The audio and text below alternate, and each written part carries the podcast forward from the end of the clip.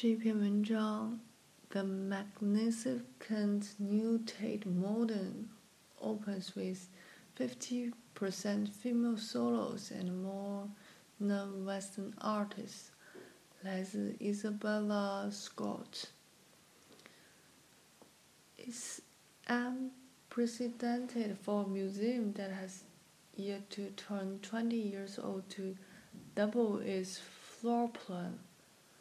But that's exactly what London's Tate Modern, founded in 2000, in a former power station, has done.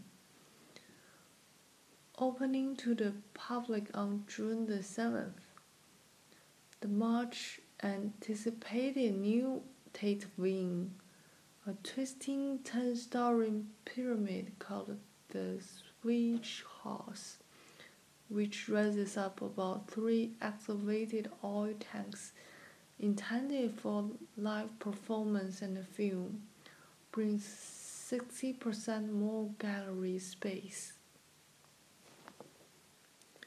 Viewed from the south side of Britain's River Thames, the switch house is visually arresting, towering above the long brick mass of the Tate Modern's original space, which houses the 155 meter long turbine house and the boiler house.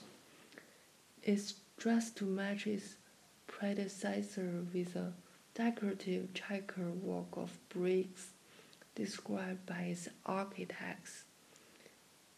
Herzog and de Meuron as knitwear at night, light peeks out through the perforations in the brick design, and by day it streams through the lattice into the building's polished concrete interiors.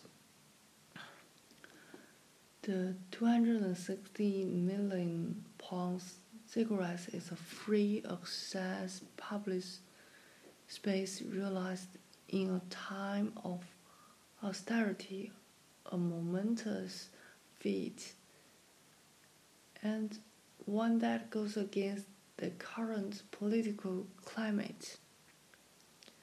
Not only are there substantial areas dedicated to education, such as the spacious Tate Exchange on level 5, but there are a multitude of spaces to simple dawdle. Its many pathways and viaducts encourage visitors to wander up the curving staircases, peruse the vaulted hallways, or enjoy the unexpected views over London's jagged terrain.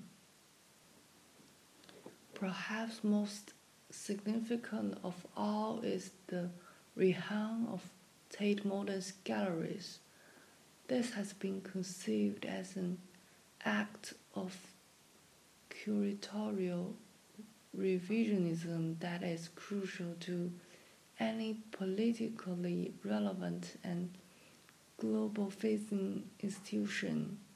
It's clear that Tate has thought critically and philosophically about the position it exposes through its displays.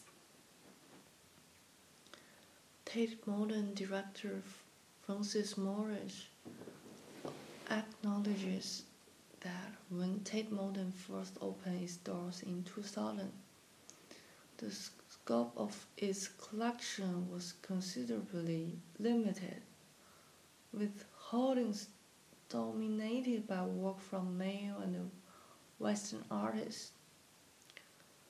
Women artists constituted just 17% of the collection. Over the past 15 years, the museum has been aggressively expanding and diversifying its acquisition.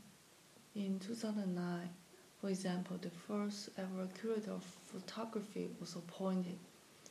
and the museum's holdings have widened to include alternative strands of photography, including works by Lewis Baltz and Lorna Simpson. The aim of the curatory, Helen Morris says, is to show more photography, performance, and film, and more work by women. There are seven new exhibitions across the Switch House and the Boiler House, each drawing on the museum's with storehouse of art and organized according to different rubric. Living cities in the new Switch House, for example, displays artwork that grapple with the response to the urban environment and issues of immigration, protest, and power. Between object and architecture, which fills another long, lofty gallery in the Switch House, presents sculpture that has departed from the plinths